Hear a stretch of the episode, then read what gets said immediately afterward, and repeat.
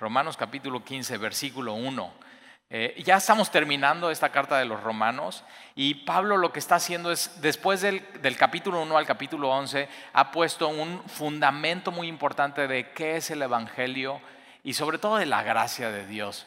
No sé tú, pero yo he disfrutado muchísimo romanos, como, o sea, Dios es el que hace todo, cómo, cómo exalta a Jesucristo, cómo nos deja claro que no es por obras, sino simplemente es por depositar, creer, depositar toda tu confianza en Jesús como Señor y Salvador y en lo que Él hizo.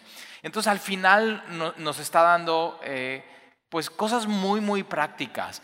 Y entonces eh, versículo 1 del capítulo 15 dice, así que los que somos fuertes, ahora dices fuerte en qué? Y no, por supuesto, no es, no es fuerte en, en fuerza muscular, no es fuerte en, inteligencia, o sea, que tú tengas un gran IQ, no, no es ese tipo de fortaleza, ni siquiera es fuerza de poder, de que, no, pues es que yo soy un em, emprendedor muy fuerte o un... No, no, no, está hablando de los que somos fuertes espiritualmente hablando, pero fuertes en qué? Fuertes en la gracia. Fuertes en la gracia.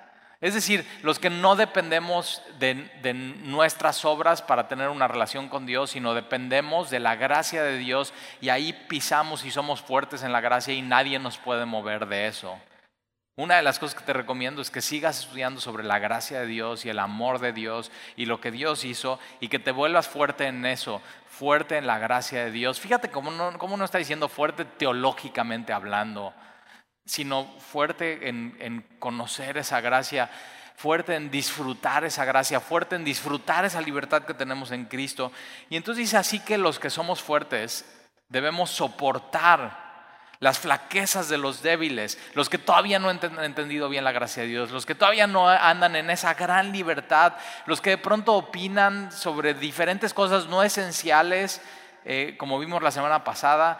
Entonces los que son fuertes tienen que soportar las flaquezas de los débiles. Ahora, tú ves esta palabra soportar y dices, sí, tal, y, o sea, yo, o sea, durante toda mi vida he tenido que soportar a gente. Y no está hablando de eso de soportar, porque esa manera de pensar es como si tú caminaras al lado de, alguien y, y, o sea, ¿cómo? O sea, híjoles, o sea, te estoy soportando. Y soportar a alguien no es caminar al lado de alguien como lo está pidiendo aquí la Biblia, sino soportar a alguien es casi casi traerlo arrastrando a la persona.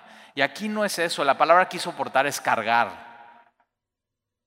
No, no, no arrastrar, sino cargar a alguien. Entonces, eh, cuando tú eres fuerte y entiendes la gracia, y ves a alguien que todavía no entiende bien la gracia, no tienes que ser impaciente con la persona y, con esta idea de soportarlo, arrastrándolo, es que no entiendes, sino, sino es, es cargarlo. Ahora, ¿cómo lo hacemos? De manera muy práctica, dice, y no agradándonos a nosotros mismos. Eh, la persona que es fuerte espiritualmente hablando en la gracia, no vive agradándose a sí mismo. Y esto es muy importante, lo platicaba con mis hijos y mi esposa esta semana. Eh, estábamos leyendo Juan capítulo 13, donde Jesús lava los pies a sus discípulos y les, Él les sirve. Él lo que hace es que toma el lugar de mayor debilidad, el de un esclavo, y, hace lo que nadie quiere hacer en el cuarto, en la habitación. Y no, Jesús no, no, quiere que le agraden, sino quiere, quiere servir y agradar a los demás. Y, entonces les, lancé esta pregunta. ¿Quién es más fuerte espiritualmente hablando?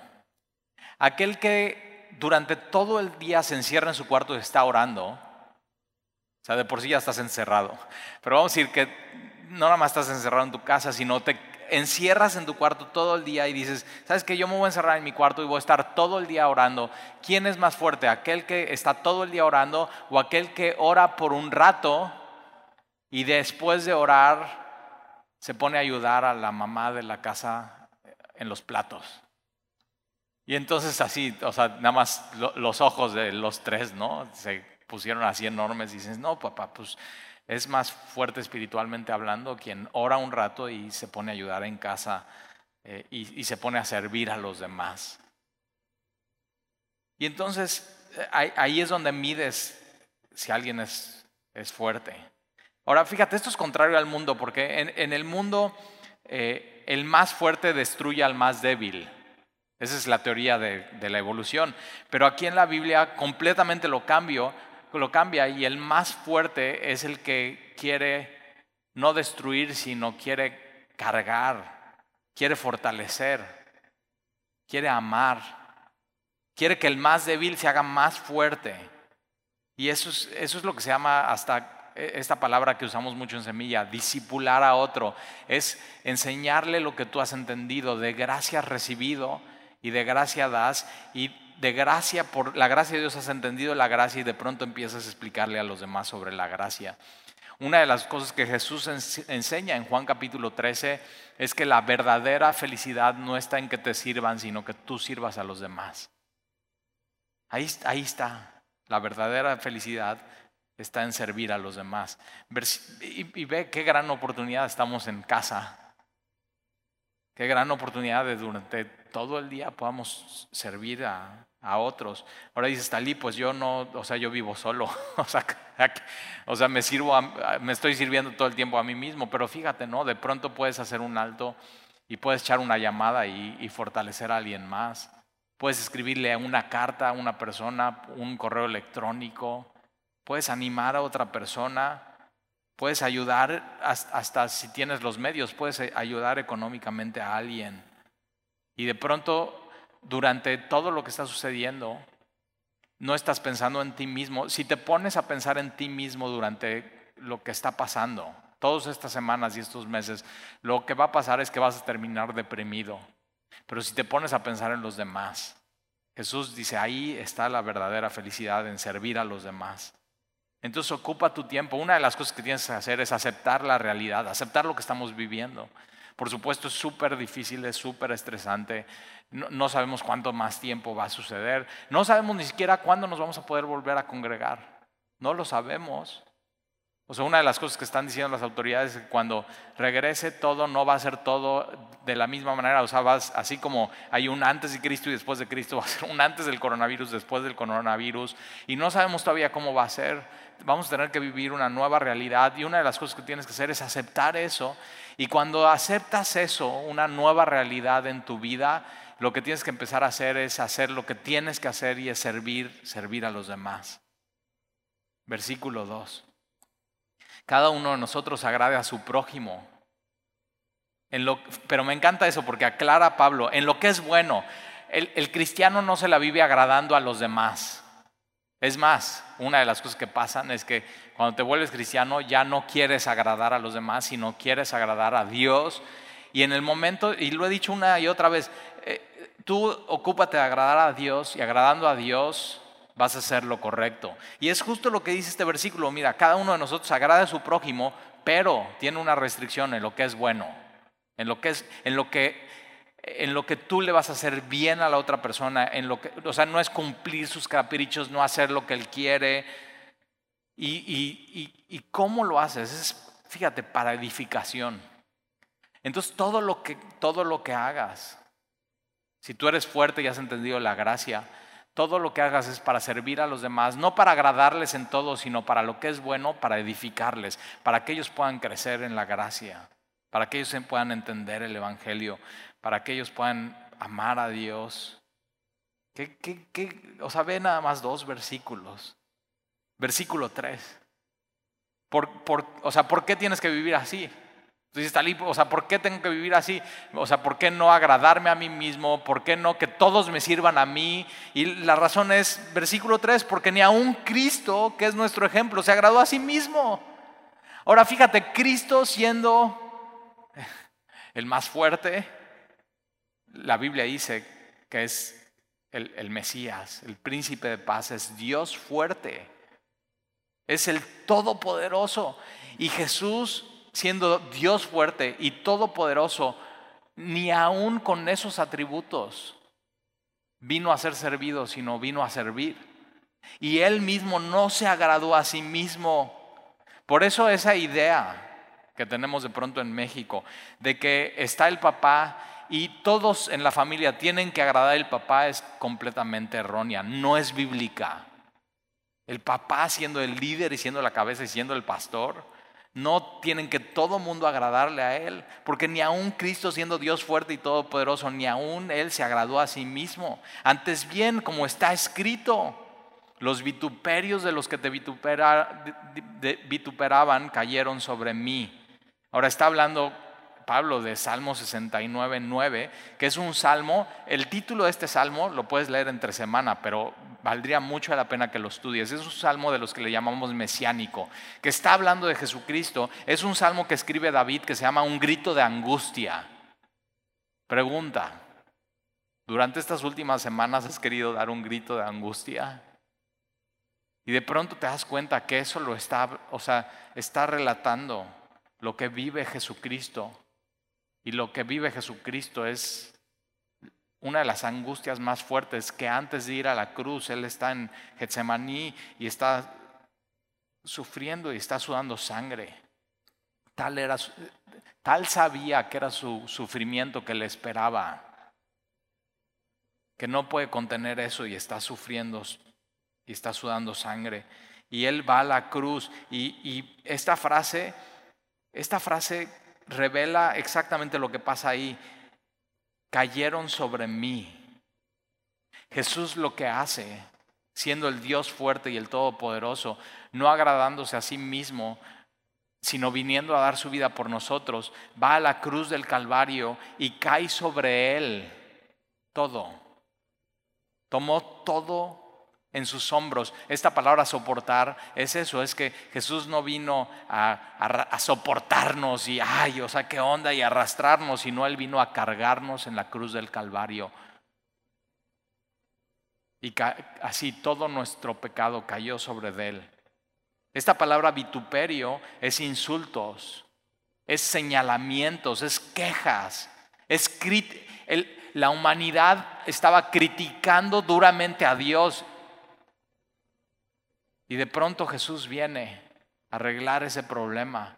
Porque ¿cómo, cómo puedes criticar a un Dios bueno? ¿Cómo puedes criticar a un Dios sabio? ¿Cómo puedes criticar a un Dios bondadoso? ¿Cómo puedes criticar a un Dios justo? ¿Cómo puedes criticar a un Dios que siempre hace lo correcto? Entonces te das cuenta, el problema no es Dios. Y de pronto la humanidad ha querido vituperar a Dios y lo que hace Jesús es viene y toma toda esa queja, esos insultos, esos señalamientos y los lleva a la cruz y los carga en el Calvario. Por eso ya no hay más queja contra ti. De modo que si alguno está en Cristo, nueva criatura es. Ya no hay más queja. Las cosas viejas pasaron, he aquí, todas son hechas nuevas. Romanos 8, ninguna condenación hay para los que están en Cristo Jesús. Ya no hay más queja, ya no hay, ya no hay más insultos, ya no hay más señalamientos, ya no... Mira, ya nadie te puede criticar duramente porque estás en Cristo. Y eso, eso es la gracia. Cuando entiendes eso es, o sea, nadie, nadie, nadie. No, nadie. Por eso lo que vimos en Romanos es no juzgues a tu hermano, no critiques duramente a tu hermano, porque si Jesús lo recibió, no, o sea, no hay más crítica. Versículo. No, ¿Nunca te has sentido eso como, como de pronto épocas en tu vida que te sientes como chafa? O sea, como que no das el ancho, como eso. Y una de las cosas que a mí me pasó es que cuando empecé a entender la gracia de Dios en mi vida, o sea, sentía que, que entonces, bueno, ya no vale lo que hago, ya no vale lo que digo, ya no vale que haga mi devocional, ya no vale lo que dé en la iglesia, ya no vale lo que sirve. Nada, nada vale sino solamente lo que Jesús hizo. Entonces, ¿qué valgo? Y, me, y decía, me siento, o sea, me siento basura, no valgo nada. Pero de pronto me, me di cuenta, no, o sea, es todo lo contrario. La gracia te, te da un tremendo valor en tu vida.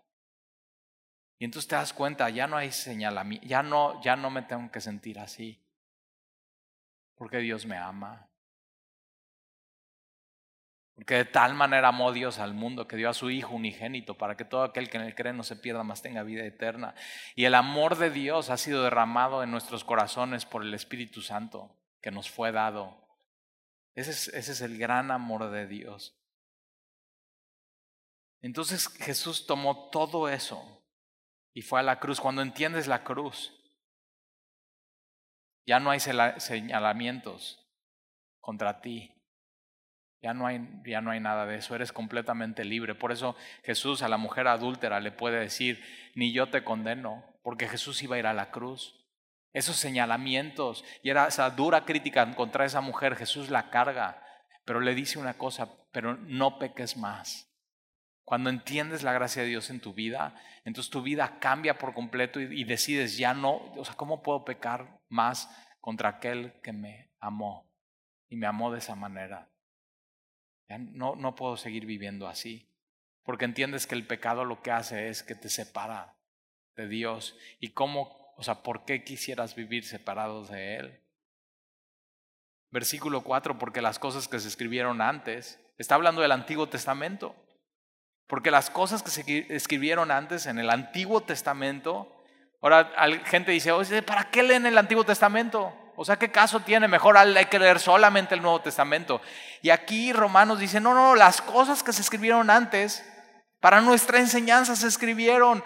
Dios decidió que se escribiera el Antiguo Testamento. Y el plan era que tú leyeras el Antiguo Testamento. ¿Para qué? Para, para enseñar. Dios te quiere enseñar. Ahora, al leer el Antiguo Testamento, ¿qué es lo que Dios nos enseña? Mira, a fin de que por la paciencia y la consolación de las escrituras, paciencia. Pregunta, ¿necesitas paciencia en esta época en tu vida? ¿Has, ¿Has, notado eso? Que lo que está pasando saca lo mejor de ti y al mismo tiempo lo peor de ti. Dios te muestra lo que Él ha hecho, pero también te muestra lo que Él quiere seguir haciendo. ¿Dónde tienes que seguir creciendo en la gracia de Dios? Y una de las cosas que te das cuenta es que Dios en medio de esto nos muestra qué tan impacientes somos. O sea, ¿cuánto tiempo llevas guardado en casa? ¿Y de veras se te hace mucho? O sea, nada más o sea, lee el Antiguo Testamento. Tienes tiempo y ve cuántos años estuvo Moisés en el desierto antes de que Dios lo llamara a ir con Faraón. ¿Sabes cuántos años? 40. Y, y, de pronto el gobierno nos pone en cuarentena y estás ya contando los días y los días y cuánto falta y ya. Y digo, o sea, ¿por, ¿por qué no aceptas esta nueva realidad? Y dices, Señor, me estoy dando cuenta que soy un impaciente.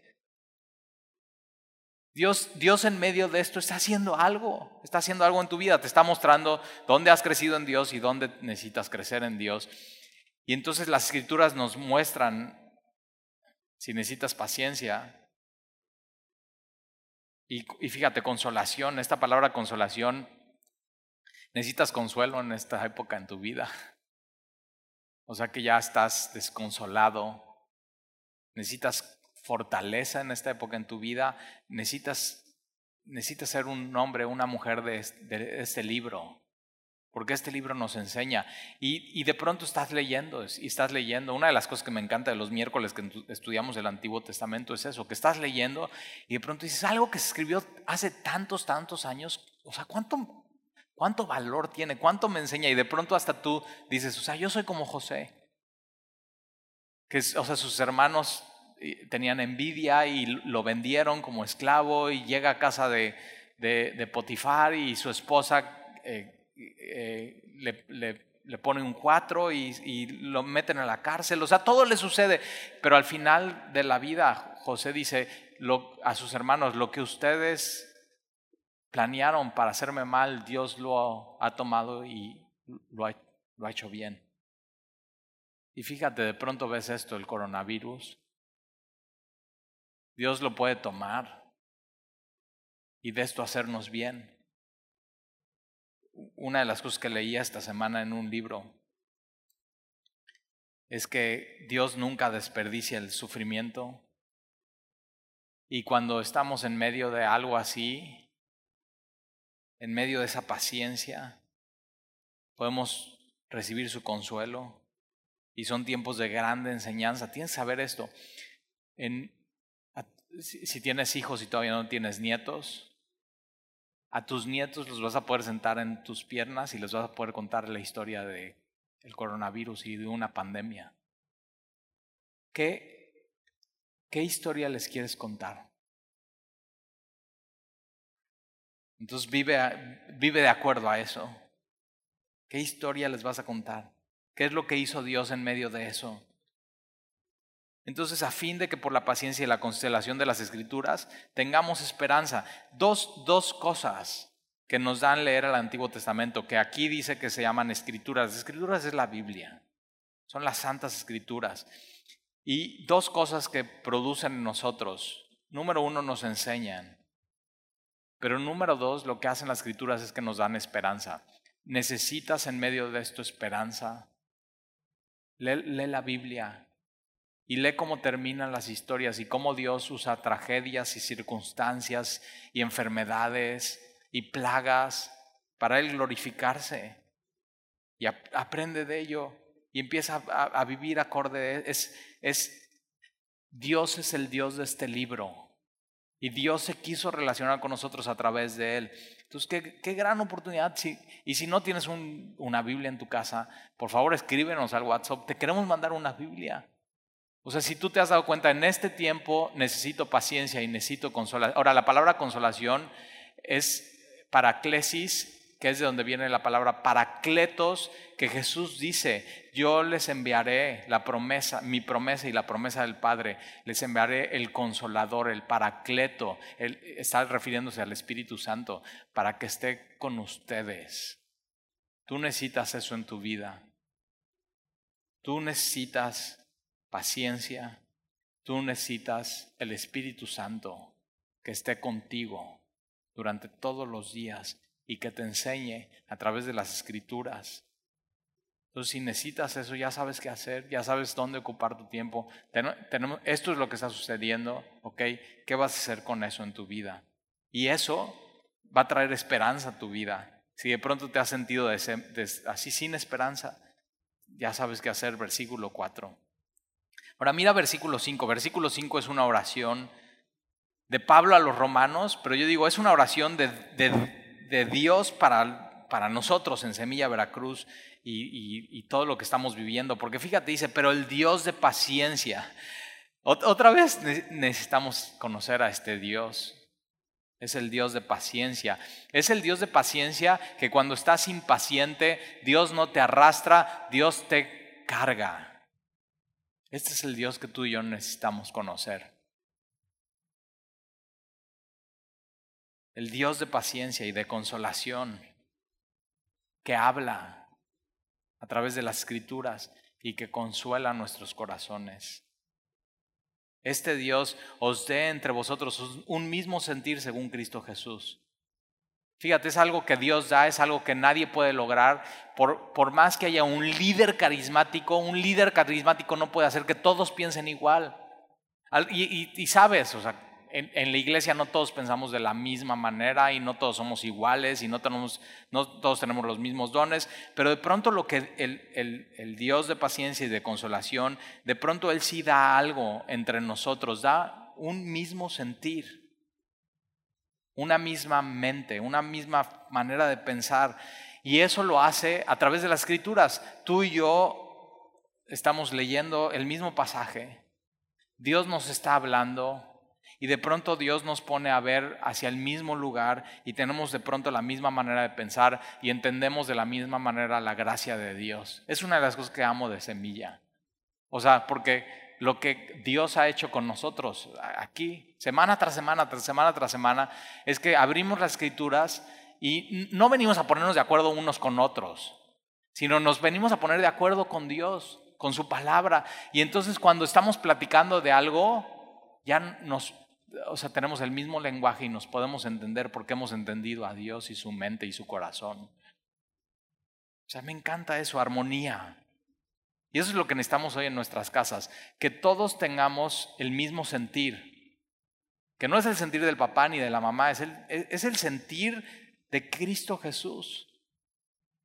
Entonces, tú lees las escrituras, yo leo las escrituras, y si las leemos en el contexto correcto, entonces vamos a, tener una misma manera de pensar y una misma manera de vivir.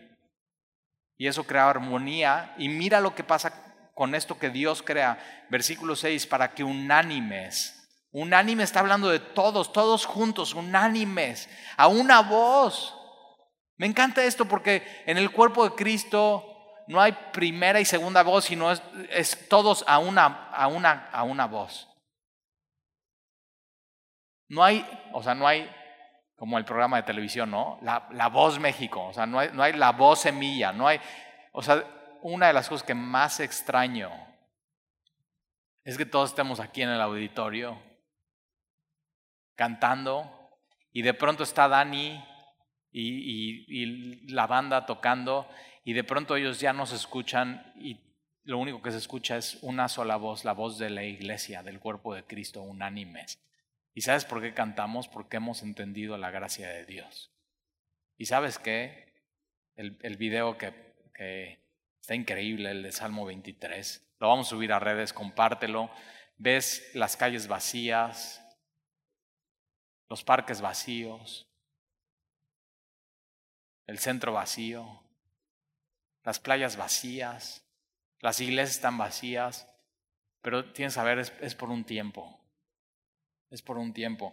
Y una de las cosas que nos estamos preparando aquí en esta tierra es para un día estar juntos. No nada más la congregación local, sino toda la iglesia, todo el cuerpo de Cristo, de toda nacionalidad, de toda etnia, de todos lados. Una de las cosas que anhelo es un día estar en el cielo cantando con mis hermanos de China. ¿Sabes lo que, lo que pasó en China ahora con el coronavirus? Es que eh, tengo, tengo unos amigos allá que son cristianos y, y una de las cosas que pasó es que el gobierno aprovechó el coronavirus para destruir iglesias y arrestar cristianos para que después del coronavirus, cuando todo se abriera, lo que no se abriese fueran las iglesias. Durísimo. Y una de las cosas que anhelo es un día estar con así, chinos, hindús, pakistaníes, españoles, italianos, estadounidenses, canadienses, de Guatemala, Colombia, Ecuador, Argentina, de pronto así todos a una misma voz, levantando nuestras manos y alabando al Cordero que les digno. ¿Qué, qué anhelo? Pero ¿sabes qué es lo que más anhelo de eso? después de ver a Jesús con mis ojos. Es ver a, o sea, que, que, esté lleno ese lugar de mexicanos y que traigan todo su fruto a los pies del Cordero. Es mi, mi mayor anhelo, ver más mexicanos en el cielo. ¿Cuál es, ¿Cuál es tu anhelo? Cuando entiendes la gracia, tu anhelo es que más gente entienda esa gracia y ese amor. Es como cuando ya por fin digan, hay una vacuna del coronavirus. Esa va a ser la noticia del año. Pero fíjate, tú y yo tenemos una noticia que no es del año, sino, sino ha sido desde la eternidad. La eternidad, el Cordero de Dios fue inmolado desde antes de la creación del mundo. Y eso va a impactar por completo todas las eras y las etapas y los tiempos y toda la eternidad. Y, la enfermedad realmente del mundo es el pecado y la vacuna y la solución es Jesucristo. Tú y yo tenemos eso. Tremendo Dios de consolación, Dios de paciencia, Dios de esperanza. Y entonces versículo 6, para que unánimes a una voz Fíjate, cuando estemos en el cielo ya nada nos va a detener para seguir cantando y seguirnos reuniendo. ya no va a haber más enfermedad, ya no va a haber más virus, ya no va a haber más hospitales, ya no va a haber terapia intensiva, ya no va a haber más, ya. qué anhelo. Una de las cosas que muestran esto que está pasando en el mundo es que vivimos en un mundo caído, que esto no debería de pasar, que esto no era el plan de Dios. Y de pronto lo que hace Jesús es viene a, restablecer ese plan, que es un día estar juntos unánimes, a una voz, glorificando, fíjate a quién, al Dios y al Padre de nuestro Señor Jesucristo. Esto es el cuerpo de Cristo. Versículo 7, por tanto, recibíos los unos a los otros. Tienes que estar listo para que cuando abramos la iglesia recibas a gente. Gente que antes no venía a la iglesia y que de pronto durante este tiempo se acercó a Dios. Y tienes que estar así.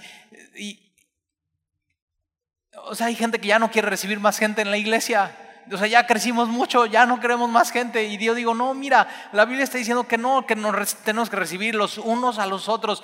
Cuando abran las iglesias, las iglesias se van a llenar y tenemos que estar listos y llenos de gracia y llenos de amor y llenos de compasión y llenos de paciencia, no para, o sea, ¿qué onda este traidar bien raras? No para arrastrarlos, sino para qué? Para cargarlos y para edificarlos y para amarlos. Recibid los unos a los otros. Ahora, aquí dice, ¿cómo? ¿Cómo tienes que recibir a los demás? Como también Cristo nos recibió. Pregunta, ¿cómo te recibió Jesús a ti? O sea, cuando llegaste a Cristo, ¿cómo te encontró Jesús? Con una vida perfecta. Moralmente tu vida recta con ideas claras, con tu teología perfectamente bien aclarada, muy maduro espiritualmente hablando. ¿Verdad que no? Cuando te encontró Cristo. No, no, no, no, no. O sea, yo me pongo a pensar, cuando me encontró Cristo, yo era un desastre. Y ahí Cristo me encontró. Completamente perdido. Con una versión de Dios completamente chueca y errónea. Y así me recibió Jesús, tal como estaba. Eh, y sabes que eso es gracia. Por eso aquí en Semilla decimos, o sea, no, importa cómo estés, tienes que venir a Jesús. Ven cómo estás. O sea, si, si vienes a Jesús, y no es venir a un lugar, sino si vienes a Jesús, Él te va a aceptar tal y como estás. Pero ojo, ¿eh? Él te va a cambiar. Él no te va a dejar igual. Entonces ven cómo estás. Entonces como, como Cristo nos recibió, nosotros tenemos que recibir a los demás. ¿Y, por qué lo hacemos? Por lo mismo que Jesús lo hizo, para gloria de Dios. Esto glorifica a Dios enormemente. Que de pronto había un hombre que se llamaba Talí que estaba completamente perdido, que Cristo llegó a su vida, lo salvó, lo amó, lo limpió.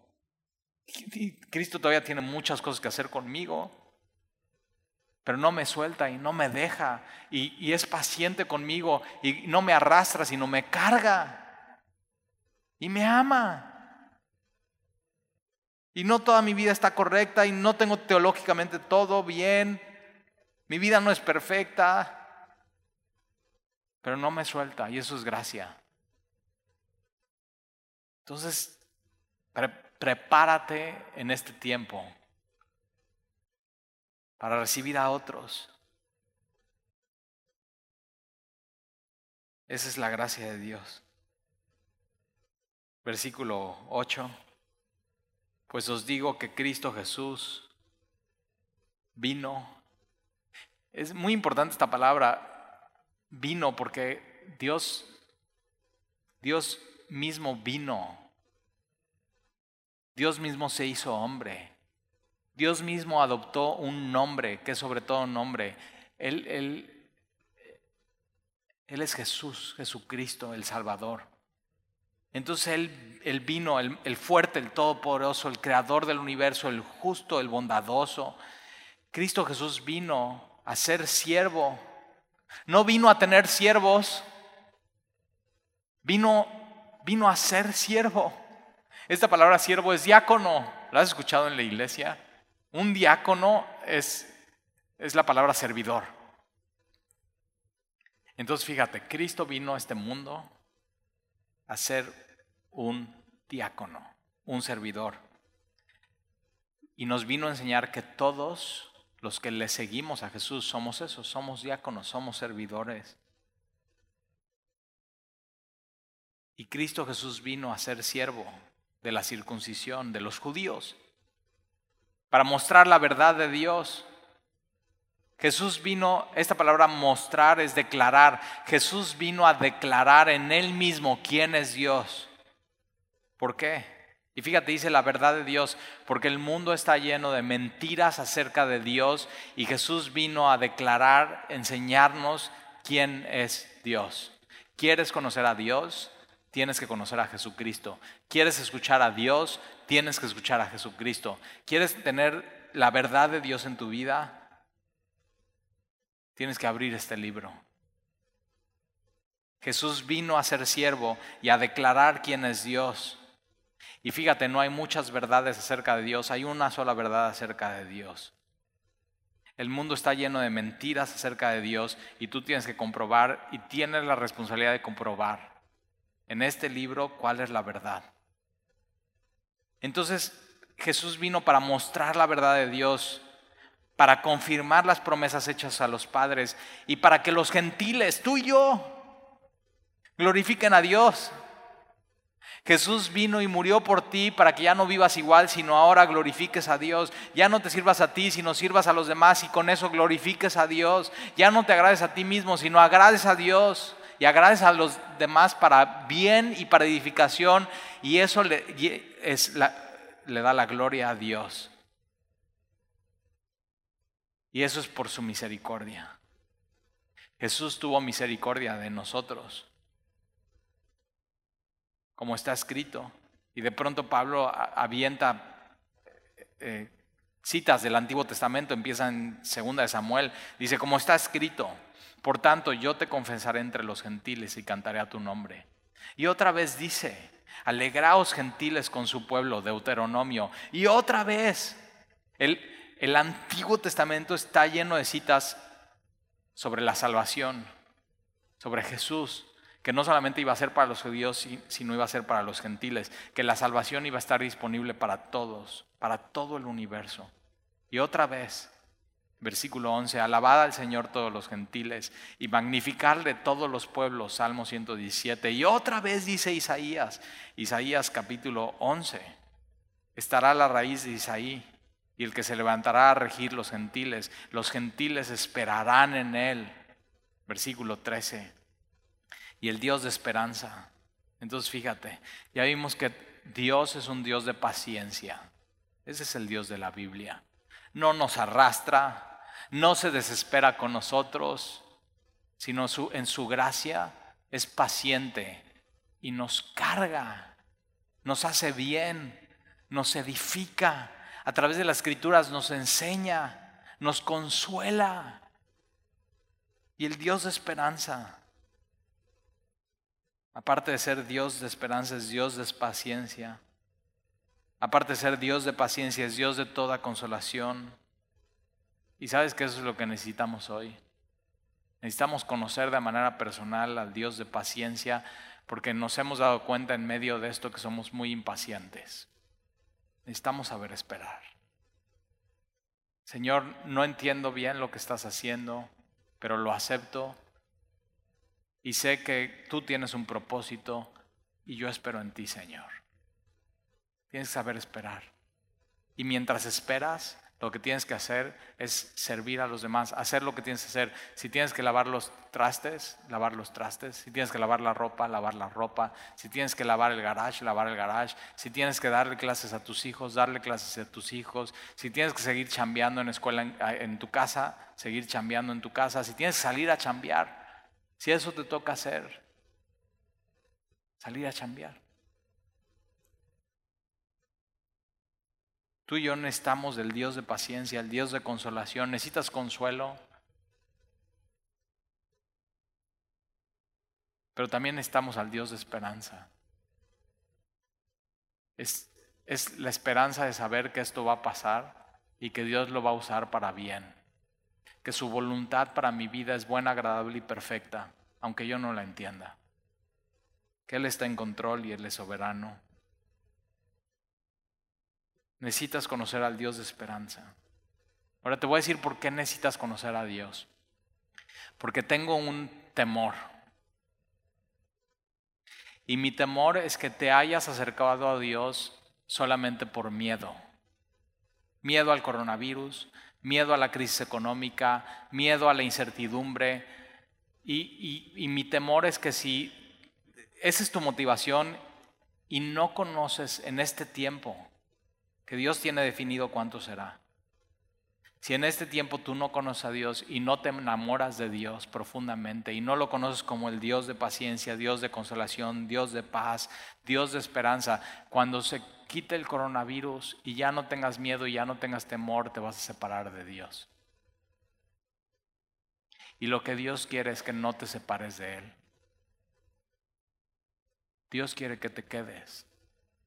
Dios quiere ser tu consolador, estar a tu lado todo el tiempo. Dios te ama. Dios sabe que eso es lo que necesitas tú en tu vida.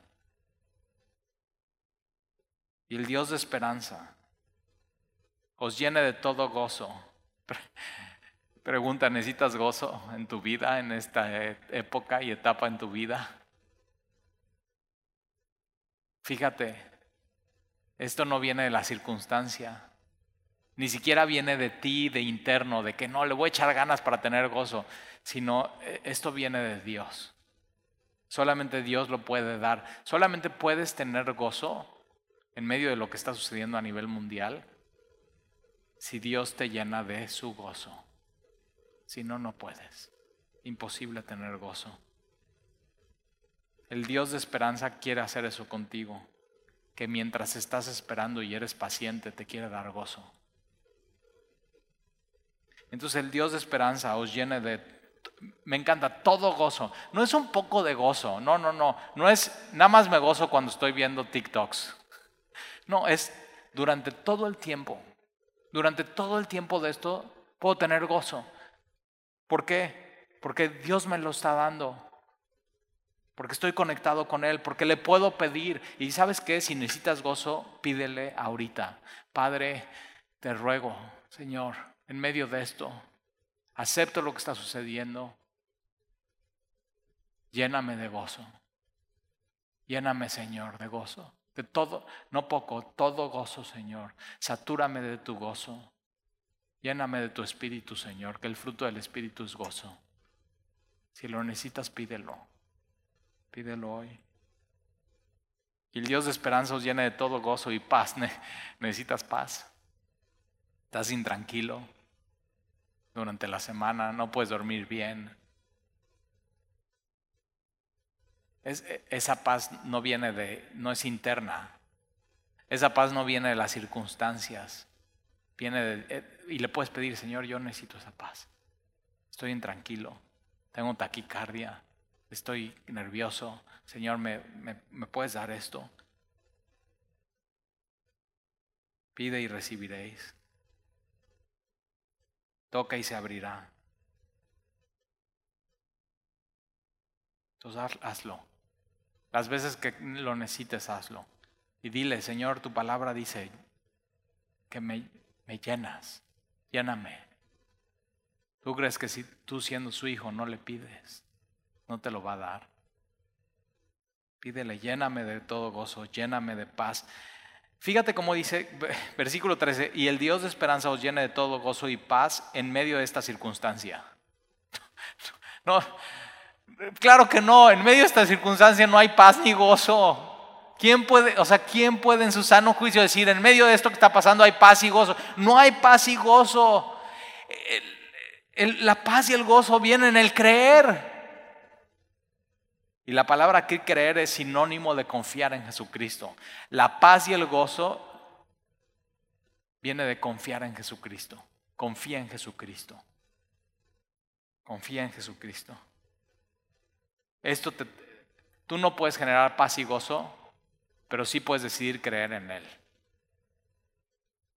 Jesús, creo en ti. Creo que tú estás haciendo algo en medio de esto. Creo, Señor, que tú en medio de esto me vas a enseñar cosas. Señor, me estoy dando cuenta que soy un impaciente y que necesito de tu compañía y que no siempre la pido y no siempre te busco. Entonces cree en, en Él. Me encanta eso, el Dios de esperanza os llene de todo gozo y paz en el creer, para que abundéis, no poco, sino abundéis en esperanza por el poder del Espíritu Santo. Hoy, hoy más que nunca tú y yo necesitamos el poder del Espíritu Santo. No podemos movernos en otro poder. O sea, no podemos, no podemos confiar en el poder del gobierno. O sea, los hospitales están a punto de saturarse. No podemos confiar en las empresas en las que trabajamos. Muchas están a punto de, quebrar. No podemos confiar en la ciencia que ya van a sacar una vacuna porque ni cerca están. Y de pronto Dios nos acorrala y nos dice, ¿en dónde, de qué poder vas a depender? Y te has dado cuenta que en ti no está ese poder, porque por más que le eches ganas, por más que te animes, por más que saques el, trates de sacar el campeón que llevas dentro en medio de esto, no sale. No sale. ¿Cómo va a salir? Y de pronto todos los, así, todas las pláticas motivacionales en este momento no sirven de nada, de nada. Y entonces Dios nos deja cara a cara con Él. ¿Qué poder? Y la conclusión que tienes que llegar es, Señor, tu poder, tu poder, ese es el que necesito, Señor. Necesito tu poder. Necesito tu llanura. Necesito de ti, Señor. Necesito de tu espíritu. ¿Sabes que necesitas ser lleno de su espíritu? Esa es la plenitud del espíritu. Eso es lo que necesitas. Si no lo tienes, necesitas pedírselo, Señor, lléname, lléname, Señor, de ti. Lléname de ti, Señor. Echa fuera de, de mi corazón el temor. Echa fuera de mi corazón la incertidumbre. Echa fuera de mi corazón, Señor, la incredulidad. Lléname de ti, Señor. Pero tienes que creer lo que Él te lo da. Tienes que hacerlo con fe. Él te lo está ofreciendo y tú lo único que tienes que hacer es recibirlo y tomarlo. Versículo 14, pero estoy seguro de vosotros. Esto tiene un creyente, seguridad. Pero estoy seguro de vosotros, hermanos míos, de que vosotros mismos estáis llenos de bondad esto es lo que te da la llenura del Espíritu. el Señor te llena de su bondad y bondad y generosidad hacia lo demás, llenos de todo conocimiento, de conocimiento de qué, de Dios. De tal manera que podéis amonestarnos los unos a otros, no necesitas a nadie.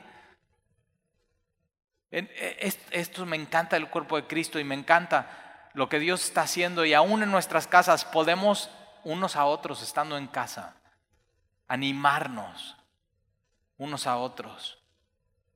Versículo 15 más es escrito, hermanos, en parte con atrevimiento. Esta palabra atrevimiento es audacia. O sea, Pablo está diciendo, yo les, les he escrito romanos, o sea, así como va, sin, sin rodeo, sin tapujos. Le estoy hablando de la cruz, de lo que es, de la gracia, de la salvación. Y sabes qué, así es como tenemos que aprender a hablar. Porque en medio de lo que está pasando no tiene que haber rodeos, no tiene que haber tapujos, tenemos que hablar la verdad así tal como va. Y Pablo dice, ¿sabes que yo les he escrito, hermanos, en parte con este atrevimiento, con audacia, como para haceros recordar? Y eso es lo que necesitas tú. Tienes que recordar todo lo que has aprendido hasta hoy sobre Dios y sobre Jesucristo sobre el Antiguo Testamento y sobre el Nuevo Testamento. Necesitas recordar, porque la fe viene por el oír y recordar la palabra de Dios. Y Pablo dice, yo le estoy recordando eso. Y es uno de, de los trabajos del pastor de la iglesia, constantemente hacerte recordar del amor de Dios, de la gracia de Dios, de la salvación que hay en Jesucristo. Recuerda, te pido un favor. Necesito que hoy recuerdes cuánto Dios te ama. Recuerda. Necesito que hoy recuerdes que Dios tiene cuidado de ti. Necesito que hoy recuerdes que Dios no te va a abandonar. Necesito que recuerdes que en Jesús hay la seguridad de la salvación. Necesito que recuerdes que esto que está sucediendo es temporal. Necesito que recuerdes que tenemos en Dios toda la paciencia que necesitamos. Y necesito que recuerdes que el sufrimiento, la espera y lo que está pasando tiene un propósito para los que somos hijos de Dios. Recuerda eso hoy. Recuerda que Dios te ama. Recuerda cómo has sido perdonado. Recuerda cómo Jesús te ha recibido. Recuerda cómo Él nunca te echa fuera. Recibe así su, su, su, amor, su amor una vez más. Recibe su amor. Recuerda. Y Pablo dice, es, por la gracia que Dios me da. El, el, ministerio es eso, no es por algo que hay en ti, sino es por el, el Dios que te llama. Es, es un regalo de Dios el ministerio. Hablar sin rodeos es un regalo de Dios. Recordarle a la gente que Dios le ama es un regalo de Dios. Todo es por gracia. Nada es tuyo. Si Dios te ha dado la manera de influenciar a gente a tu alrededor, es, es, por, es por la gracia de Dios. Versículo 16, para ser ministro de Jesucristo. Aquí está, ¿a quién servimos a Jesucristo? Somos ministros de Jesucristo, pero somos ministros de Jesucristo a, los gentiles, a la gente. Servimos a la gente, amamos a la gente, animamos a la gente. Ser cristiano se trata de gente. Ministrando el Evangelio de Dios para que los gentiles les sean ofrenda agradable, para que tú puedas entender mi cuerpo, Romanos 12.1, mi cuerpo es un sacrificio vivo, es una ofrenda a Dios. Y sabes que tú, tú eres una ofrenda a Dios viva, pero eres agradable y nadie tiene una acusación contra ti. ¿Por qué? Porque estás en Jesús. Y eres una ofrenda agradable, santificada por el Espíritu Santo. Y este tiempo lo que Dios está haciendo es santificándote. La palabra aquí santificado por el Espíritu Santo es un verbo pasivo. Es algo que tú no haces, es algo que Dios hace en ti. Déjame te explico un poco esto del verbo pasivo. Me, encanta eso. Es, el verbo es una acción y pasivo es que tú no la haces, sino tú recibes la acción. Y el perfecto ejemplo es un pastel. ¿Has hecho pasteles en medio de todo esto que está pasando? Es una, o sea, de pronto ponte a hacer cosas, en medio de esto ponte a hacer cosas, ponte a hacer un pastel con tus hijos y enséñales qué significa un verbo pasivo, pero en medio de eso enséñales qué es la santificación. Déjame te lo explico así. El, pastel, cuando tú lo preparas y lo metes al horno y le prendes a ¿cuántos grados haces un pastel o unas galletas? ¿150? ¿200 grados? Y le pones tiempo, 20 minutos, ¿ok? Metes el pastel en el horno y el pastel, el pastel no se está cocinando. O sea, el pastel no está, me estoy cocinando, estoy, no, no, el, el pastel lo que está haciendo está recibiendo la acción del calor del horno. Y entonces el pastel se empieza a esponjar, se empieza, de pronto si te gusta doradito, las orillas se empieza a dorar y el pastel está recibiendo la acción del horno. Eso es, eso es un verbo pasivo. Y lo que Dios está haciendo en medio de tu vida ahorita es eso. Tú no puedes hacer nada para santificarte. Lo único que te tienes que hacer es ponerte bajo su poder. Así como el pastel, bajo la temperatura del horno, tú tienes que poner bajo su poderosa mano. Una de las cosas que yo tengo la convicción es que en este tiempo que estás en casa, Dios lo va a usar para santificarte. Tú no lo puedes hacer, Él lo está haciendo. Ten paciencia. Si sacas el pastel antes del horno, está crudo, no te lo puedes comer. Si lo sacas después, se quema. Dios sabe exactamente en este tiempo cuánto tiempo necesitas y en medio de este tiempo Él, Él está poniendo su poder en ti. Confía en Él. Confía en el Dios de paciencia, de consuelo. Y lo que Dios está haciendo es santificándonos por el Espíritu Santo. Dios te está sacando lo mejor de ti, Dios está sacando lo peor de ti y lo peor de ti es para que lo para que diga, Señor, cámbiame, cámbiame. Solamente lo puede hacer. tú recibes la acción. Versículo 17, tengo pues de qué gloriarme en Cristo Jesús, en lo que a Dios se refiere, porque no os haría hablar sino de lo que Cristo ha hecho por medio de mí. Pablo dice, yo, yo no he hecho nada. Ahora, lees el libro de Hechos y dices, o sea, plantando iglesias tras iglesias tras iglesias y gente recibiendo el Evangelio y Pablo dice, yo no he hecho nada. Si no es Cristo ha hecho algo por medio de mí. Yo, ve qué increíble, eres un medio. En medio de, de este tiempo, Dios te está santificando, pero también te está usando y eres un canal, eres un medio. Y Dios, por medio de ti, está haciendo algo. Por medio de mí. Ahora tienes que saber, todo lo hace Cristo. Todo lo hace Cristo. Si algo bueno pasa en esta iglesia, 100% Cristo. Si algo bueno pasa en tu vida, 100% Cristo.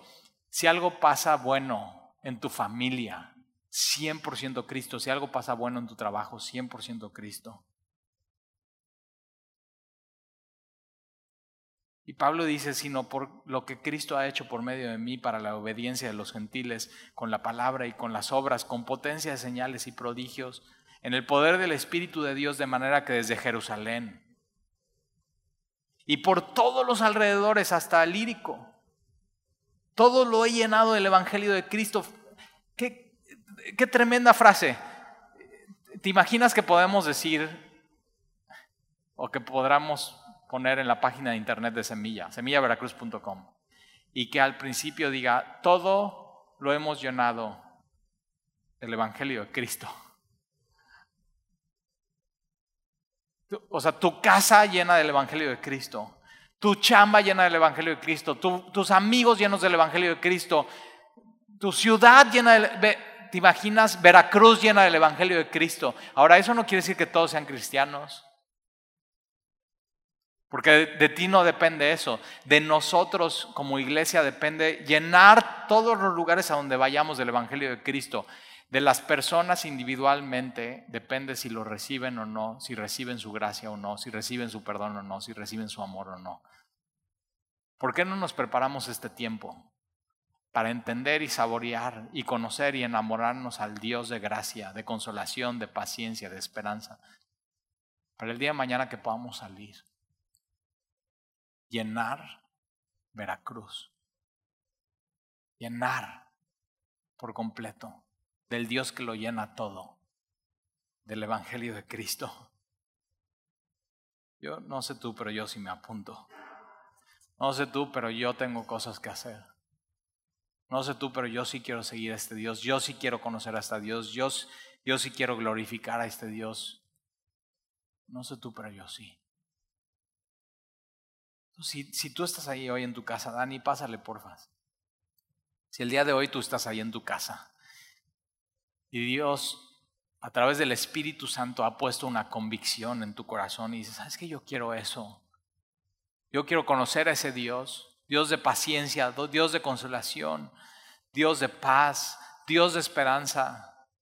Y hasta hoy, hasta este punto en tu vida no has decidido hacerlo, yo te quiero invitar a que lo hagas sin rodeos, audazmente, te quiero invitar a que recibas a Jesús como tu Señor y tu Salvador. Que ya no esperes ni un día más, ni una semana más, que ya no pierdas el tiempo. Y si te has dado cuenta en este tiempo que eres impaciente, Decirle, Señor, dame paciencia. Si te has dado cuenta que en este tiempo solamente ves por lo tuyo y quieres que todos te sirvan y que todo esté bien para tu satisfacción, tienes que saber que eres un egoísta y necesitas a Jesús. Porque la verdadera felicidad no está en ser servido, sino servir a los demás. Si el día, de hoy, hoy te das cuenta que lo que necesitas es este Dios que has perdido posiblemente la esperanza y el gozo y la paz, que llevas días sin dormir. Lo que necesitas hoy tú es a Jesús y decirle, Señor, lléname de tu Hijo Jesús. Es una persona Es, es Él que te ama. Él es lo que tú necesitas. Es lo que tu alma está clamando. Y posiblemente hoy, al final de este día, poniendo tu vida en las manos de Jesús, por fin puedas ir y descansar y cerrar tus ojos.